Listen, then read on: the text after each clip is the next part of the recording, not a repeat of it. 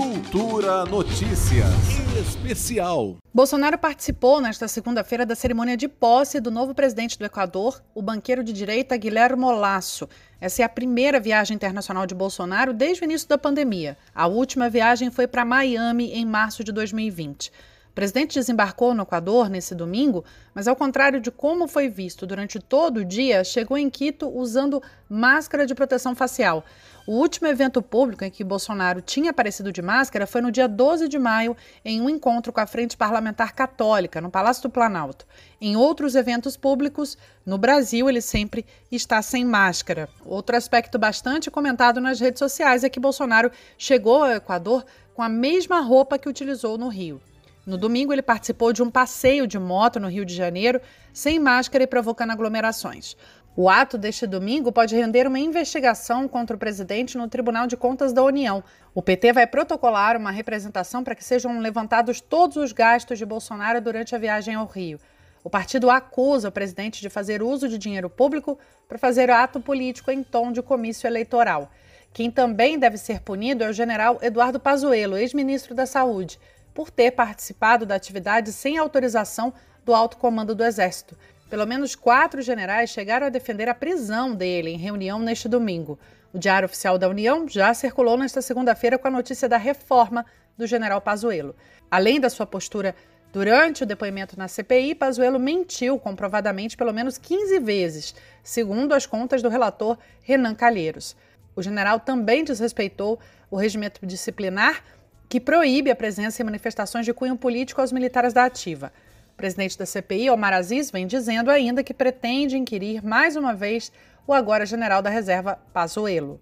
Já no Equador, Bolsonaro, como eu disse, participou da posse do novo presidente Guilherme Lasso em uma cerimônia com a presença de cerca de 400 convidados, dentre eles o rei Felipe VI da Espanha e o membro da oposição radical venezuelana Leopoldo López. Al senhor Guillermo Lasso Mendoza, a cargo da senhora abogada Guadalupe Joria Barca, presidenta da Assembleia Nacional. O banqueiro, acusado de corrupção de extrema direita, assume o poder num país tão dividido quanto o Brasil quando Bolsonaro foi eleito. Em seu discurso de posse, Lasso disse que termina com a era dos caudilhos, se referindo ao ex-presidente Rafael Correia. Termina a era de los caudillos. Guilherme Lasso é um político próximo de outros milionários autodeclarados liberais que governaram recentemente na América do Sul, como Maurício Macri na Argentina e o presidente do Chile, Sebastián Pineira, o que poderia ser um encontro de lideranças políticas para fortalecer a integração regional parece se limitar a mais uma expressão da fragmentação política sul-americana. Nos últimos dias, os presidentes do Chile, Colômbia, Paraguai e Uruguai cancelaram presença na posse de Guilherme Lasso. Já os presidentes da Argentina, Bolívia e Peru sequer demonstraram interesse. E o presidente da Venezuela não foi convidado. Dos 11 presidentes sul-americanos que puderam assistir à posse de Lasso, apenas Bolsonaro esteve em Quito. A presença do presidente do maior país da região não atraiu, no entanto, qualquer outro vizinho, refletindo a falta de liderança e um isolamento sem precedentes. Há cerca de 15 anos, era costume o presidente brasileiro viajar acompanhado de ministros da Fazenda e empresários de diversos setores. Desta vez, porém, a delegação brasileira em Quito conta apenas com deputados ideológicos como Eduardo Bolsonaro e o pastor Marcos Feliciano.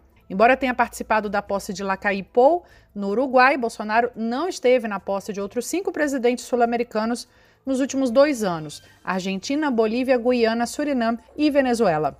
Aparentemente, nenhuma agenda positiva será apresentada desta vez. A visita de Bolsonaro ao Equador é puramente política e não vai representar avanços na agenda econômica. Juliana Medeiros, para a Cultura FM. Cultura Notícias Especial.